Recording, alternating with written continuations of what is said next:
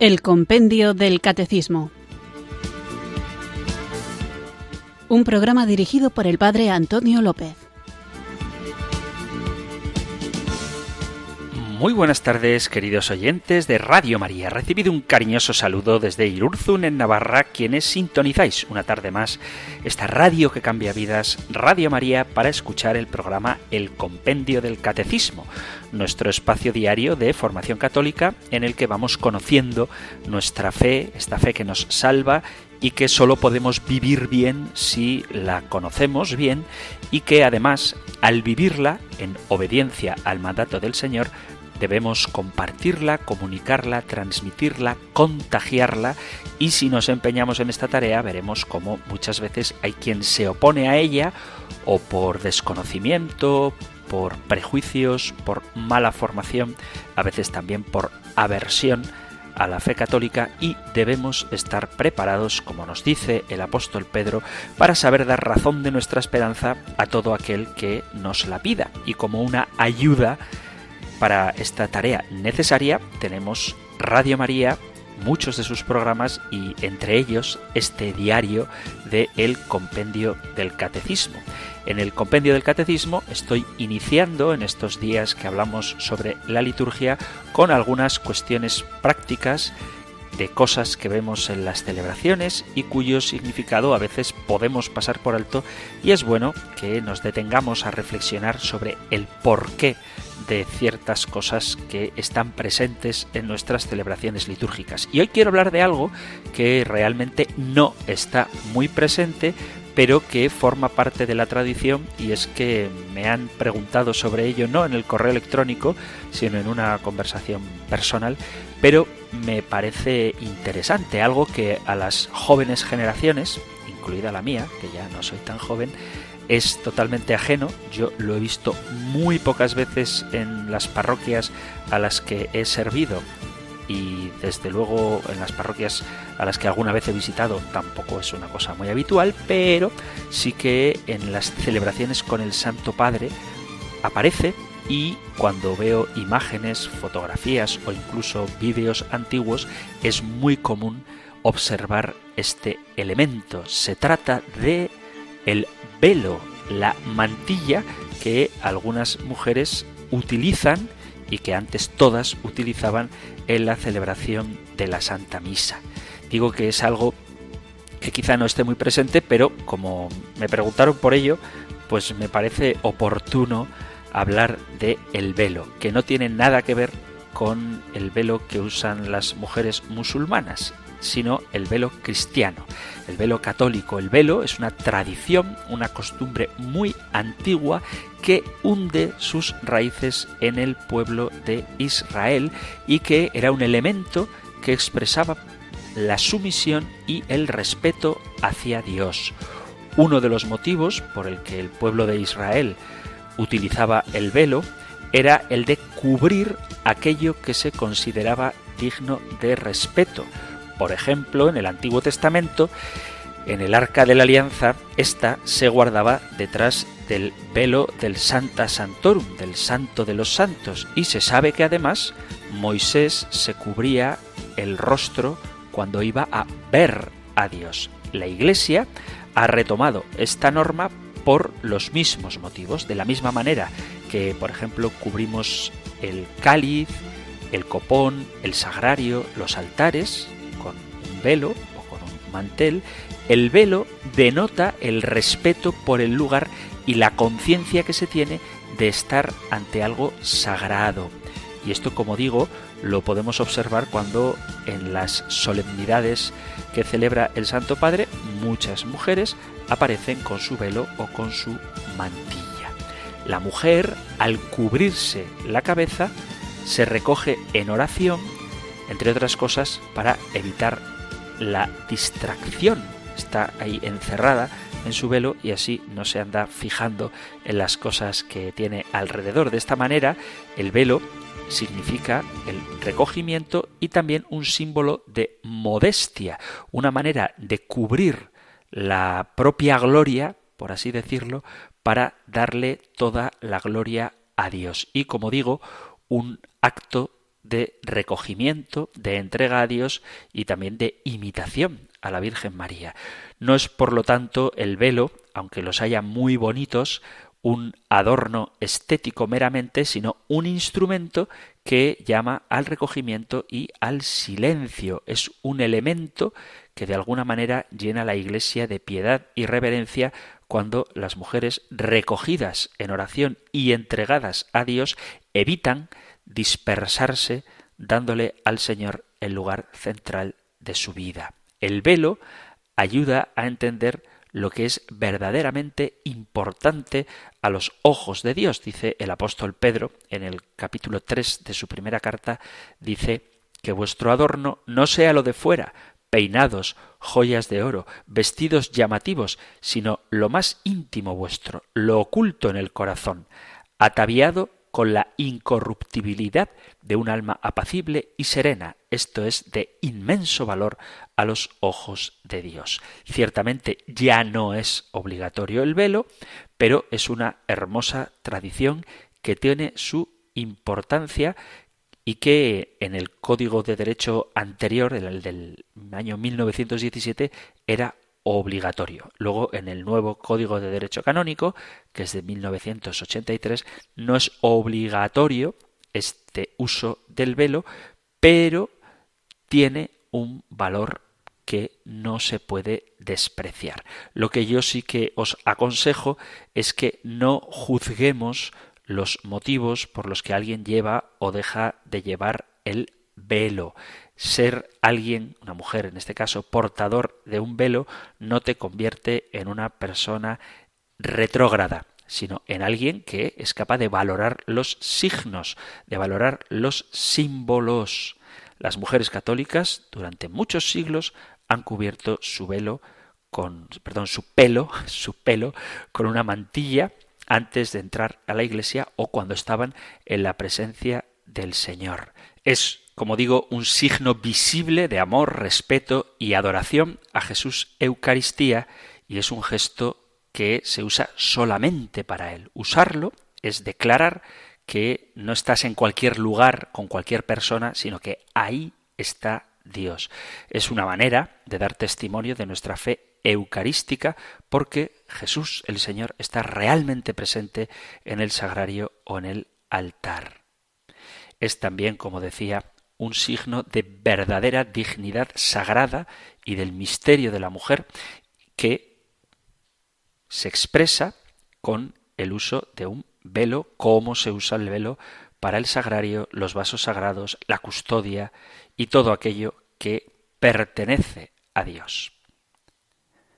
Repito que no es una cosa obligatoria, se puede llevar o no, pero tiene un sentido profundo y muy bonito. Así que no juzguemos a nadie por llevar el velo, ni tampoco hagamos obligatorio lo que la Iglesia propone como opcional. Pero se usaba el velo con este significado que os he contado y hoy quien quiera puede seguir usándolo, que sería, como digo, un gesto muy bonito y de hecho hay que reconocer que cada vez son más las mujeres que acuden a la liturgia con un velo cubriéndoles la cabeza.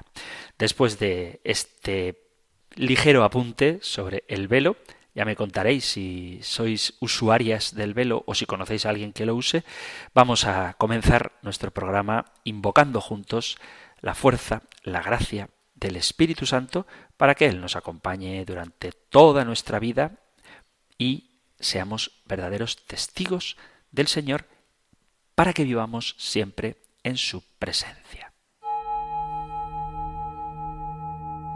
Ven Espíritu, ven Espíritu, ven Espíritu.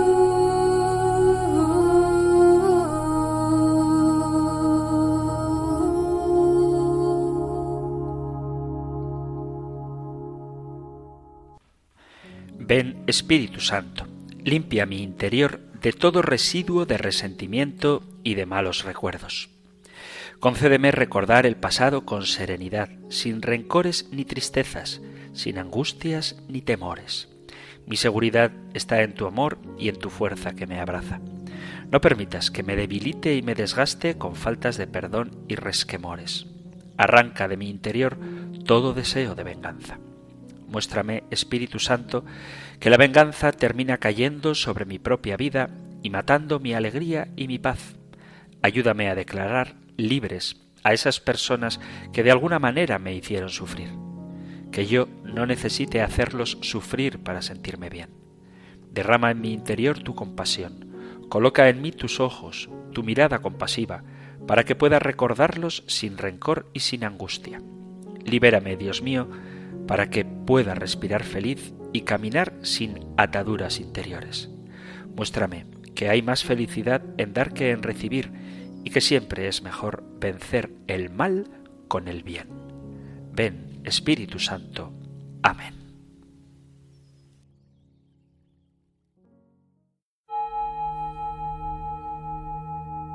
Ven Espíritu, Espíritu, Espíritu.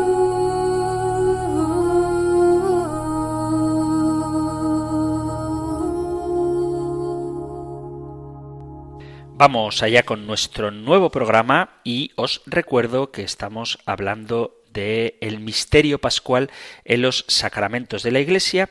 Hemos hablado de qué son los sacramentos, de qué relación existe entre los sacramentos y Cristo, de cuál es el vínculo de los sacramentos con la Iglesia, también del carácter sacramental, como imprimen en nosotros un sello imborrable y veíamos en el último programa qué relación tienen los sacramentos con la fe y cómo los sacramentos suponen la fe y además la alimentan, la fortalecen y la expresan.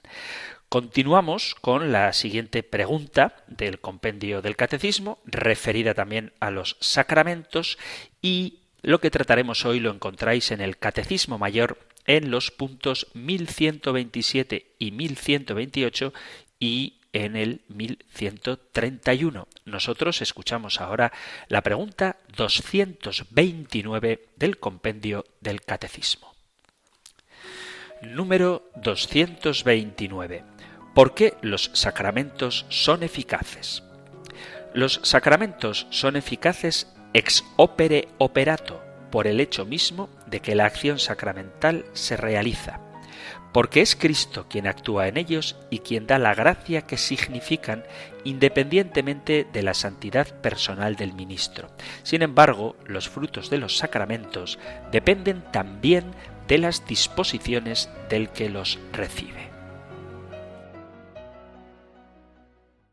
Algunas de las cosas que plantea la respuesta a esta pregunta ya las hemos tratado en el compendio del catecismo, por ejemplo, el ex opere operato, hemos hablado de ello y hemos hablado también de los donatistas, de esa herejía que pretendía que los sacramentos administrados por sacerdotes indignos, en concreto aquellos que durante la persecución apostataron de su fe y que luego fueron readmitidos a la Iglesia, que esos sacramentos no eran válidos y como los sacramentos actúan a pesar de la indignidad del que los administra, porque es Dios mismo quien actúa en ellos, es el Señor el que se compromete en la eficacia de los sacramentos. Pero esta pregunta, en esta culturilla nuestra, en la que lo medimos todo por su eficacia, es muy importante. Es obvio que nos preguntemos qué producen en nosotros los sacramentos, para qué sirven, qué se obtiene de su celebración y otras preguntas semejantes. Hay muy baja participación incluso de los cristianos en la praxis sacramental de la Iglesia y los cristianos, los bautizados que no van a la Iglesia, lo hacen con afirmaciones o excusas del tipo para qué perder el tiempo, no saco ningún provecho ni aprendo nada de ellos, ¿qué más da casarse por la iglesia que no hacerlo si solo es firmar un papel? No se trata más que de convencionalismos sociales, la primera comunión no tiene mucho sentido porque es una fiesta civil prácticamente, o yo me confieso directamente con Dios y es suficiente para que necesito yo un cura. Estoy seguro de que alguna o todas estas cosas las habéis oído. Y dentro de este mismo planteamiento se encuentran aquellos que van a la práctica de los sacramentos para obtener méritos para la vida eterna o para recibir la bendición de Dios y conjurar los males. Los sacramentos no son medios a través de los cuales Dios nos concede sus dones o responde a nuestras peticiones así de manera mágica. También hemos hablado de que los sacramentos no son magia. Por eso hay que tener un buen concepto de lo que son los sacramentos y conocer cuál es su eficacia. Tenemos que entender la gratuidad que se encuentra en la base de la sacramentalidad cristiana. Cuando comprendemos los sacramentos como lo que son de verdad, como un regalo de Dios, donde de manera sensible se hace presente su gracia invisible, comprenderemos que la gratuidad es inherente e imprescindible y veremos una perspectiva desde la cual preguntarnos bien cuál es la eficacia de los sacramentos, la perspectiva de la eficacia de la gracia que Dios nos da, que es muy superior a ese concepto muchas veces utilitarista que de los sacramentos se tiene. Esta es una cuestión que alguna vez mm, me han planteado también. ¿Qué pasa si nacen dos niños, uno de ellos es bautizado, el otro no? Y qué aporta la celebración del bautismo en caso del que ha recibido el sacramento y de qué se ve privado el niño que no lo ha recibido. Según la formación catequética que ha sido tradicional en la Iglesia, la respuesta sería clara y real. El niño bautizado se ha convertido en hijo de Dios, ha recibido la gracia, se le ha perdonado el pecado original y, sin embargo, el niño no bautizado, pues todavía no. Si el primero muere, el bautizado muere, iría directamente al paraíso. Si el no bautizado muere, no podría entrar en el paraíso. Y esta es una explicación del sacramento del bautismo meramente causal. El bautismo sería el instrumento del que disponemos para conseguir un efecto inmediato, que es la gracia, el perdón de los pecados. Pero, sin embargo, no se trata simplemente de un acto automático. Es verdad que recibimos la gracia, recibimos la justificación, recibimos la filiación divina por el hecho de ser bautizados, pero luego ese don que se nos ha dado tenemos que hacerlo fructificar. No se trata de algo automático que no comprometa a quien lo recibe.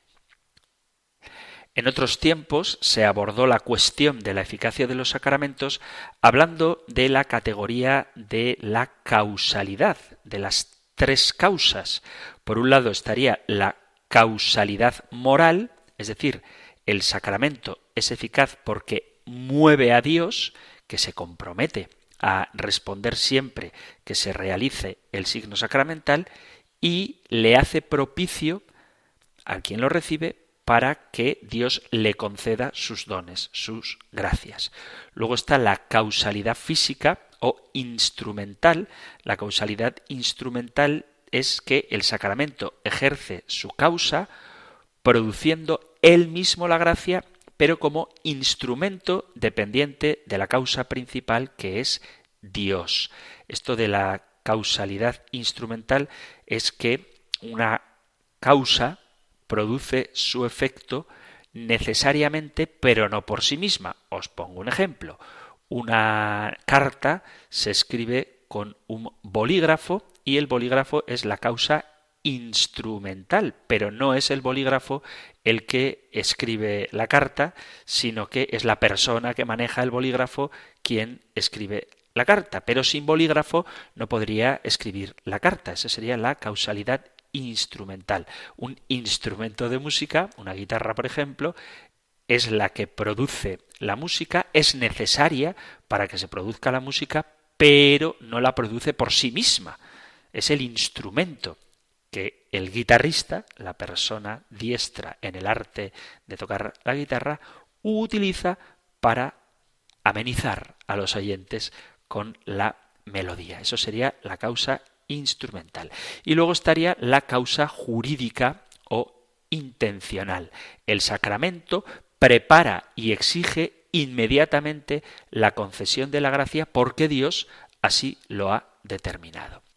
Los sacramentos no son sólo una ocasión o una disposición que mueve a Dios a conceder su gracia, sino que, y esto es muy importante, realizan aquello que significan. El signo es la mediación de la gracia. El signo sacramental causa su efecto a través de lo que significa.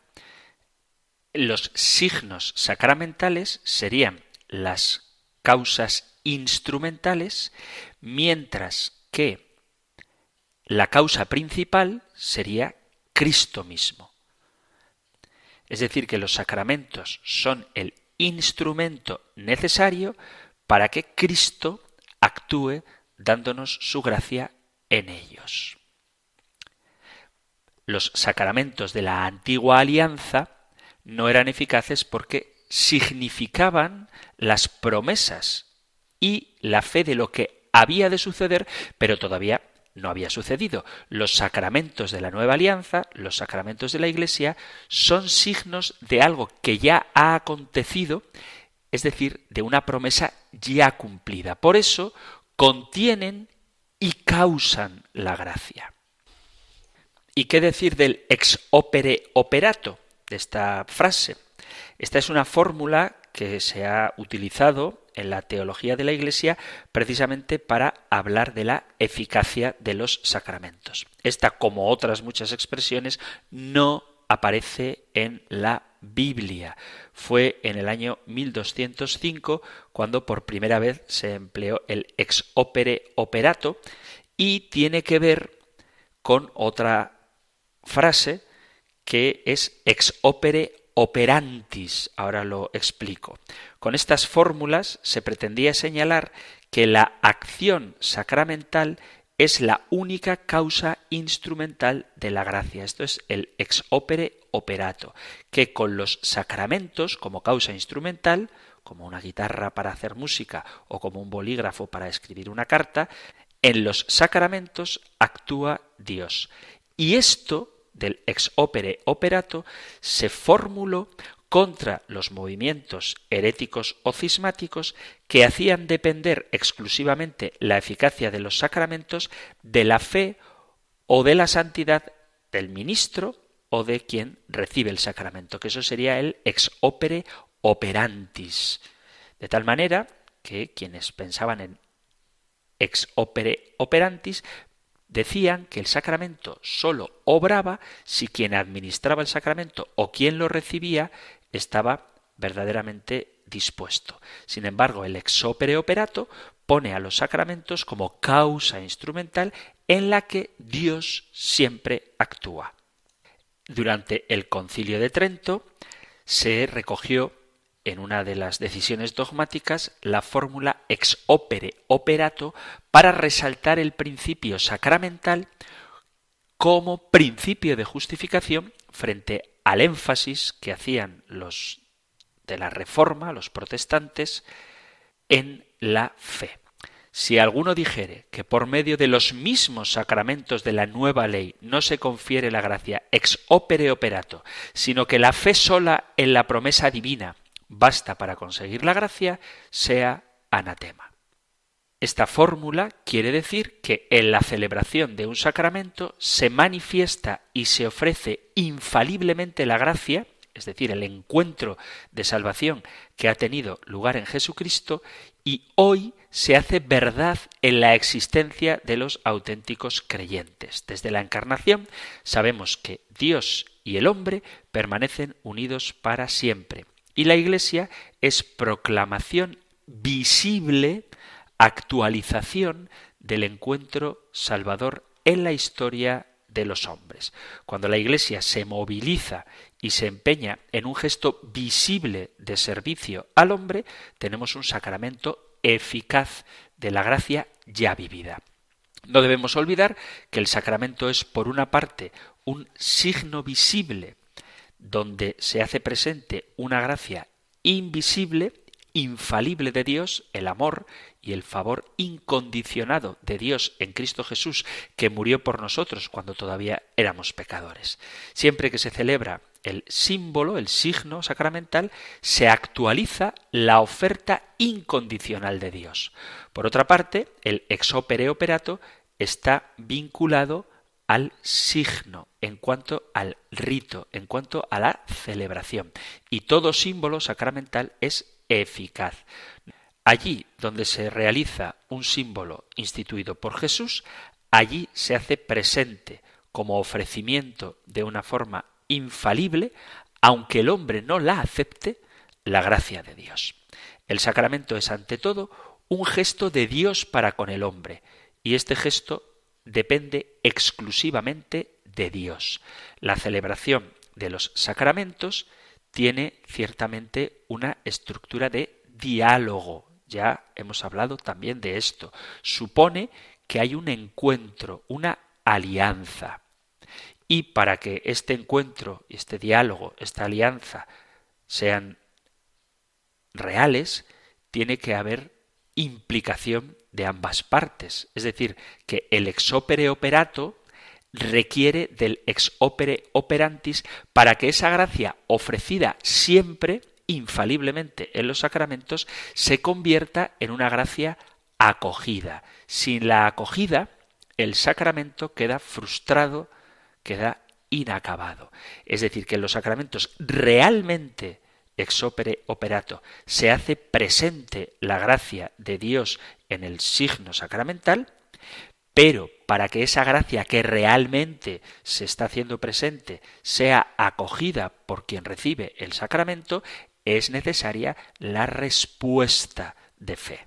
Dicho con un ejemplo muy sencillo, si tú tienes una enfermedad y acudes al médico para que te dé una pastilla que te sane de esa enfermedad y el médico te da la pastilla, es decir, se te administra el sacramento, si tú no te la tomas, eso que realmente has recibido queda ineficaz en tu vida. Entonces el ex opere operato significa que tú siempre que acudas al sacramento, éste te da la gracia, pero tú tienes que responder a esa gracia para que resulte eficaz en tu vida. La gracia siempre se hace presente en los sacramentos, luego la vida tiene que hacer presente esa gracia recibida en el sacramento. Llegados a este punto, vamos a hacer una pequeña pausa musical y continuamos con nuestro programa.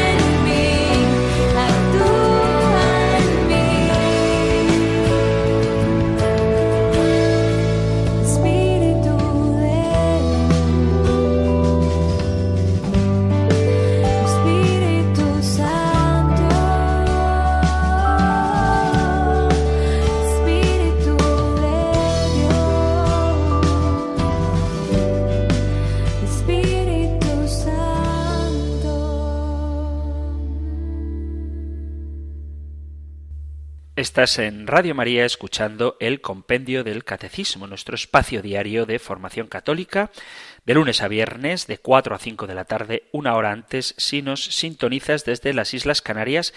Y hoy estamos con la pregunta 229. ¿Por qué los sacramentos son eficaces? Hemos explicado lo que es el ex opere operato y también lo que es el ex opere operantis y cómo en los sacramentos actúa realmente la gracia porque es Dios mismo quien se sirve de ellos como causa instrumental para entrar en contacto con el hombre. ¿Cómo podemos compaginar este ex opere operato con el ex opere operantis? Pues es muy sencillo aunque suene el, el, lenguaje un poco raro, lo cierto es que Dios siempre da su gracia a través de los sacramentos, pero es el hombre el que para que esos sacramentos que eficazmente ha recibido den fruto en su vida, debe responder en este carácter dialogal de la relación con Dios a todo lo que el Señor mismo le está ofreciendo. Y para entenderlo de una manera sencilla debemos fijarnos en Jesucristo.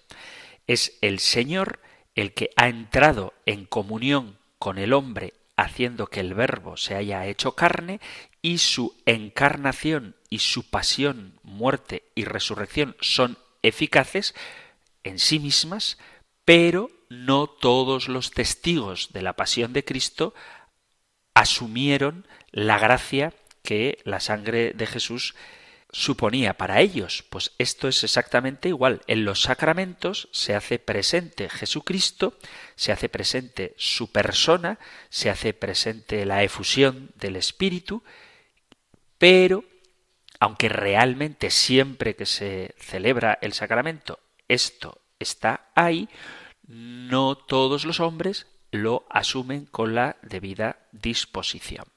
Toda la humanidad, toda la creación está afectada por el señorío de Cristo resucitado, a través del cual Dios Padre ha establecido su reino entre nosotros, pero esta eficacia exige una respuesta del hombre. A la Iglesia se le ha confiado la manifestación del misterio de Dios. La Iglesia descubre al hombre el sentido de la propia existencia, de su verdad más profunda.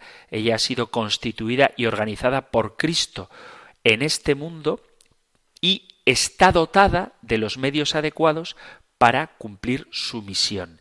Ella es manifestación del misterio de Dios en la comunidad cuando celebra los sacramentos. Ella, movida por el Espíritu del Señor resucitado, sirve al hombre cuando hace presente al Señor históricamente a través de los sacramentos. Pero es el hombre, luego en su vida privada, en su interioridad, quien acepta o no lo que Dios a través de Jesucristo y Jesucristo a través de su Iglesia nos sigue ofreciendo eficazmente en la celebración de los sacramentos.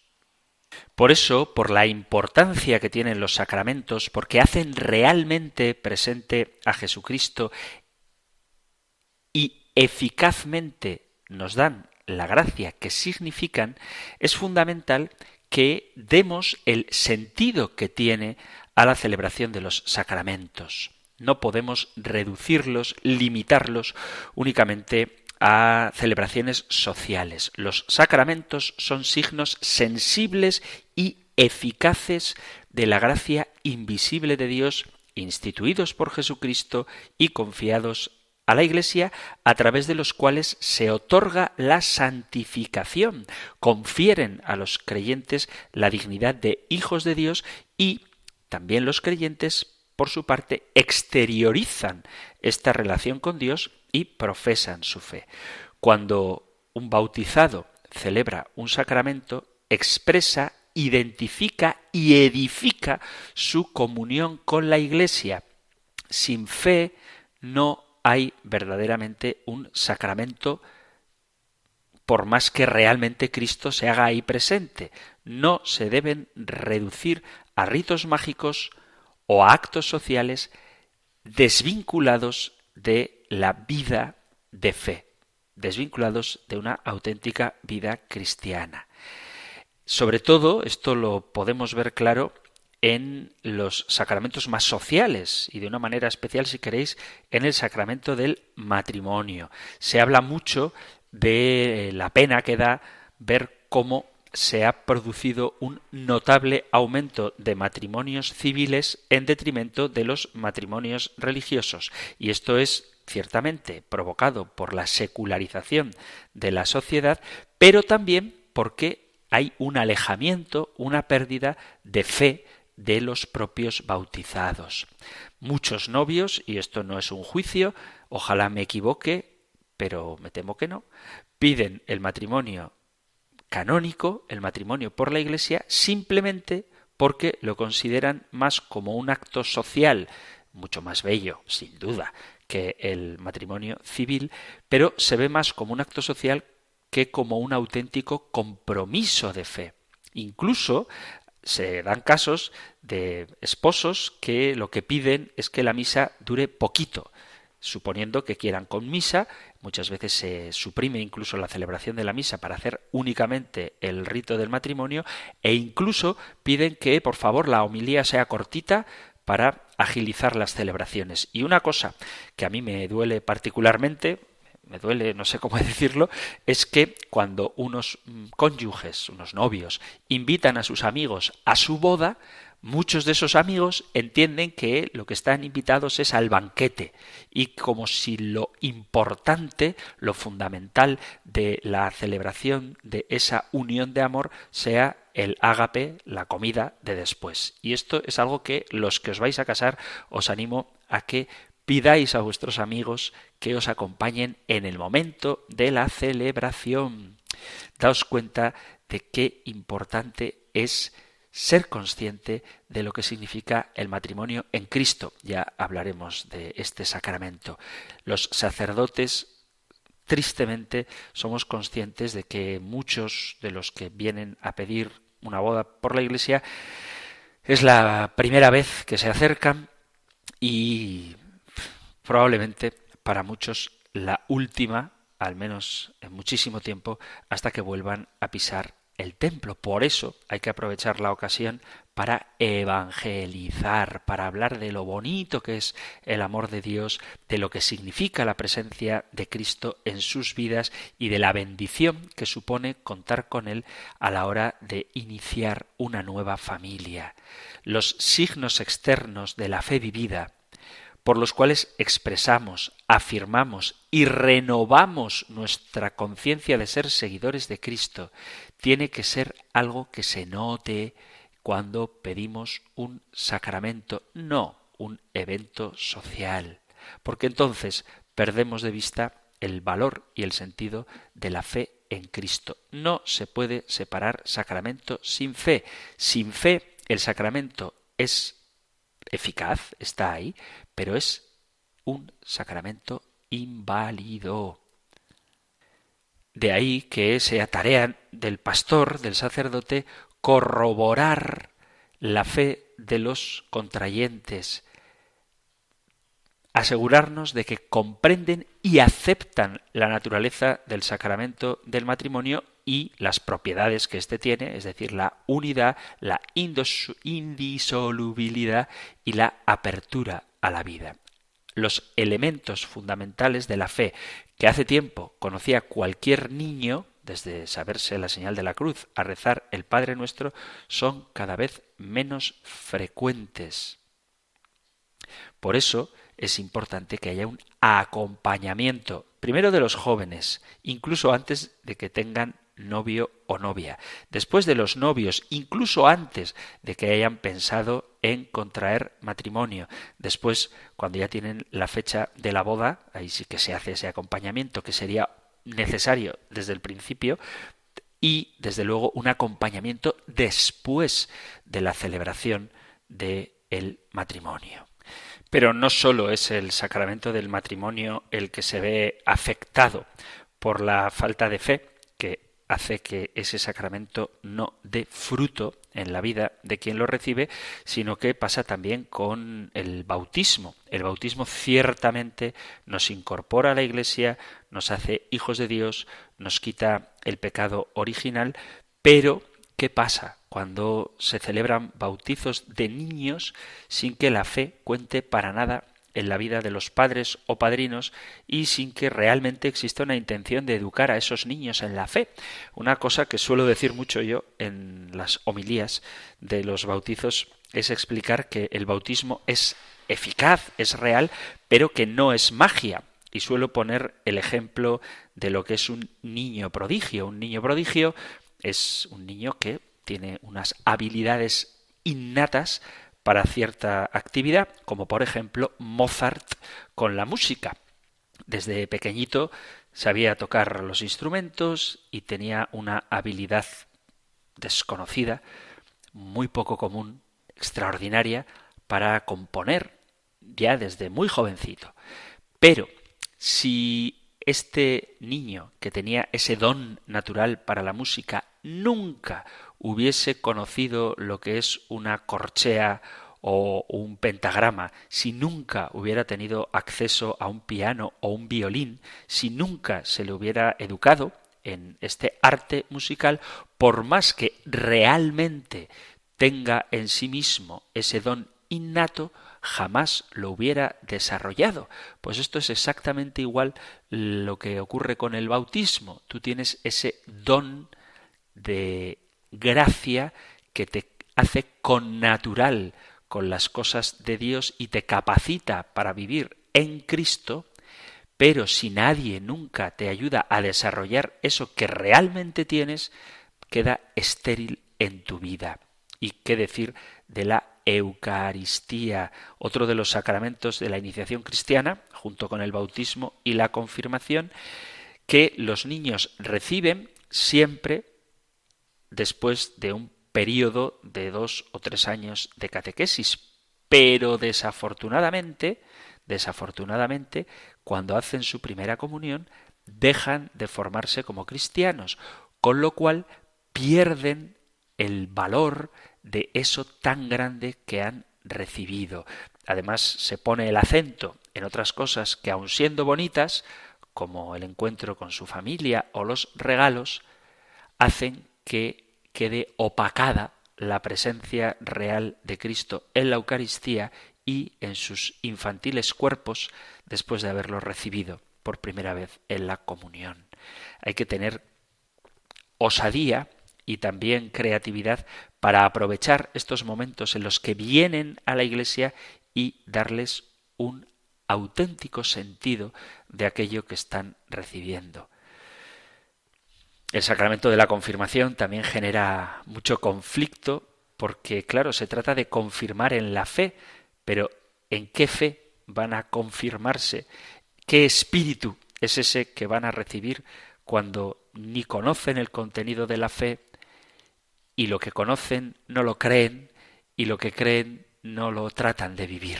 Y esto es un problema, un problema que no estoy diciéndolo para que nos entre en la depresión, sino para que aprovechemos la ocasión que se nos brinda de poder evangelizar.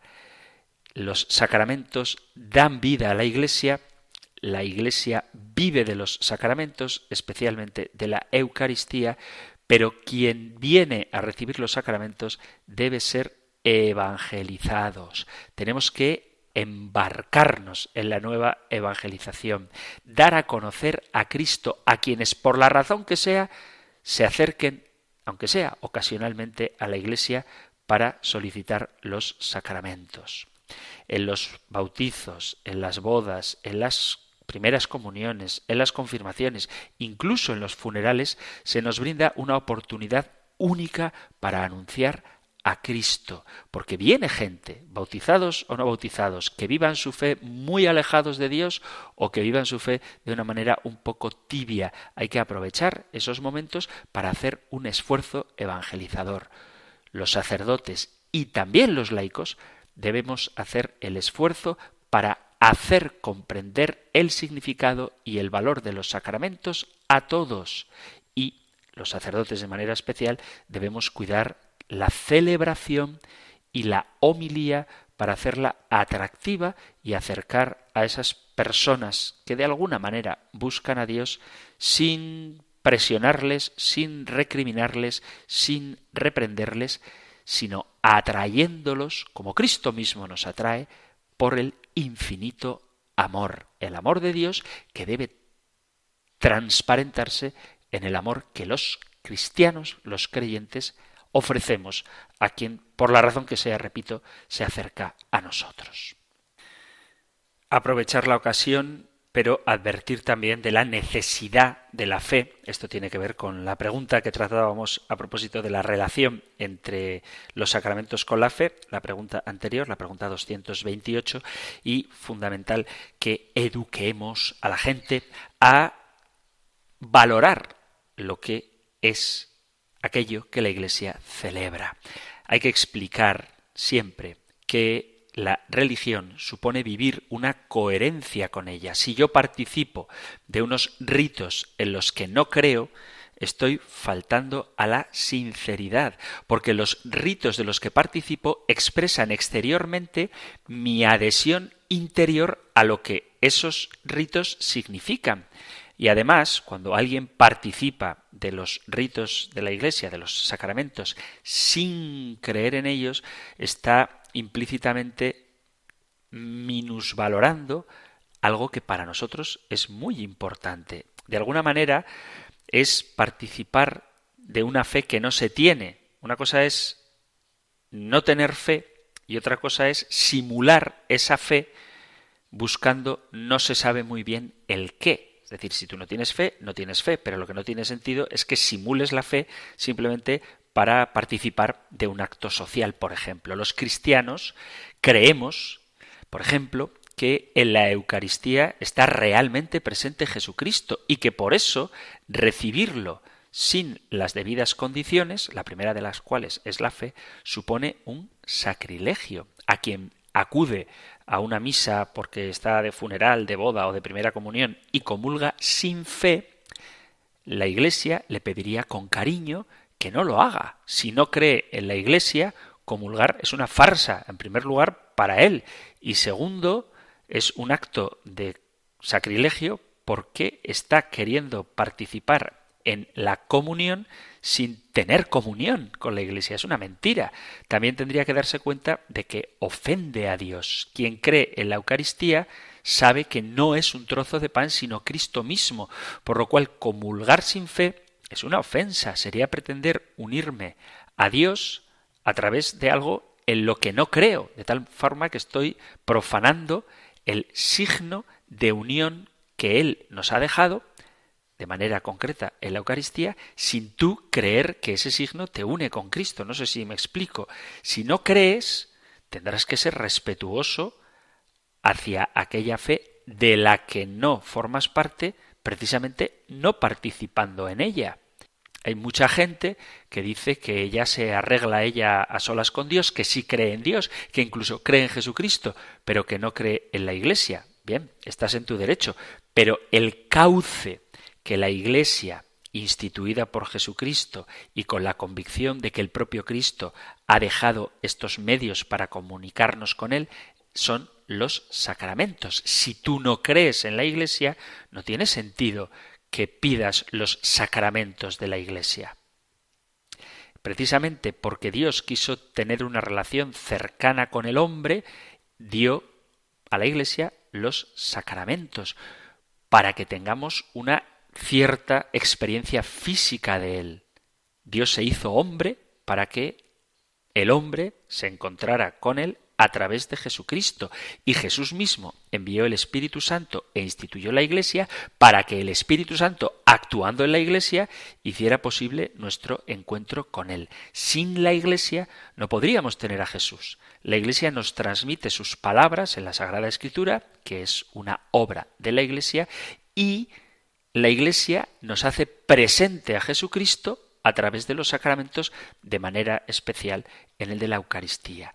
Por eso hay que aclarar a la gente que quiere participar de los sacramentos que si no cree en el Dios que se ha revelado en la Iglesia, si no cree en Jesucristo, tal y como la Iglesia nos lo ha enseñado, si no cree en la Iglesia ni en sus enseñanzas, no tiene ningún sentido acercarse a la Iglesia para que ella te dé los sacramentos.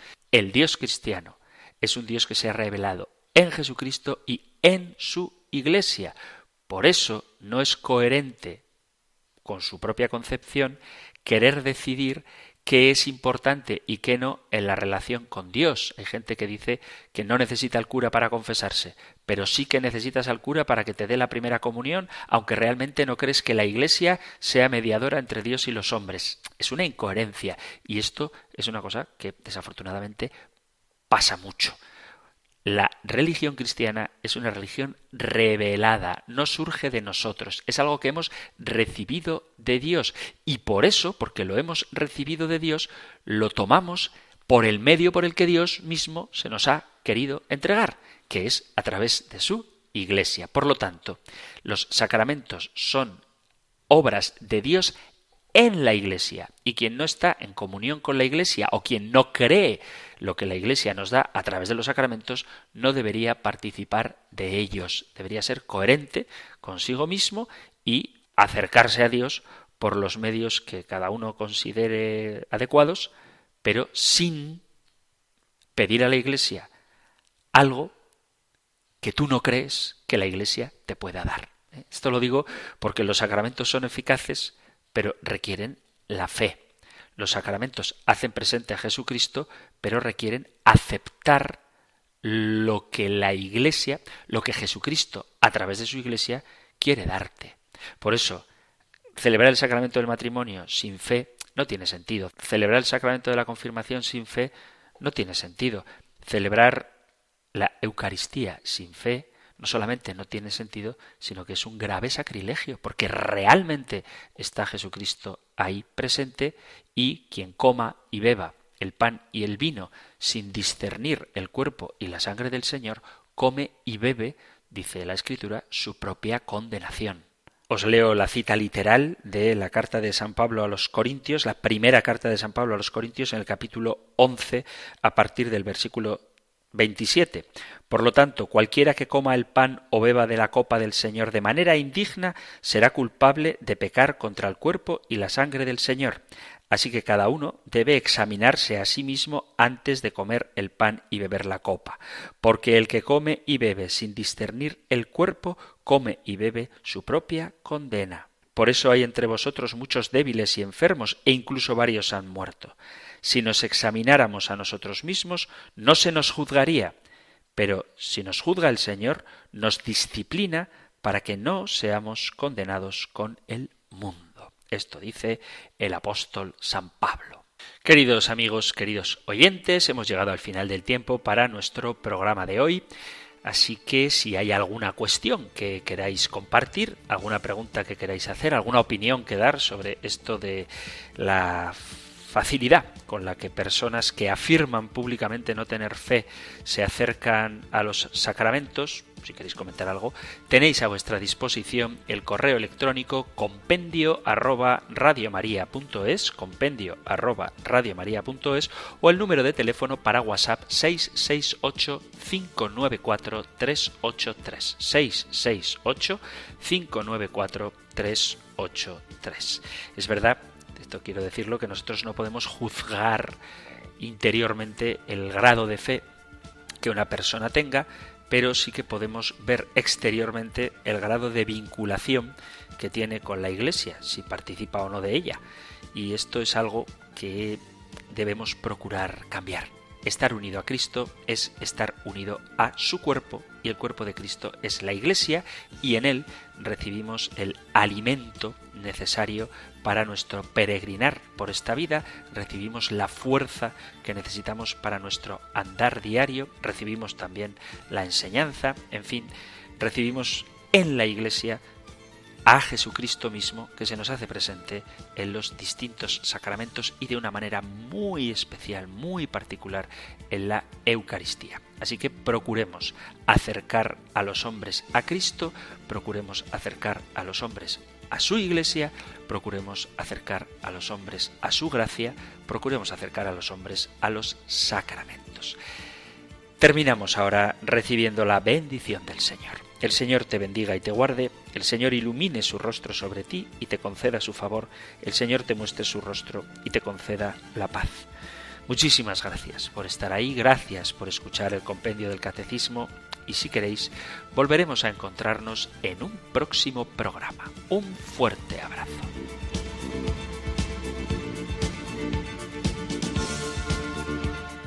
El Compendio del Catecismo. Un programa dirigido por el Padre Antonio López.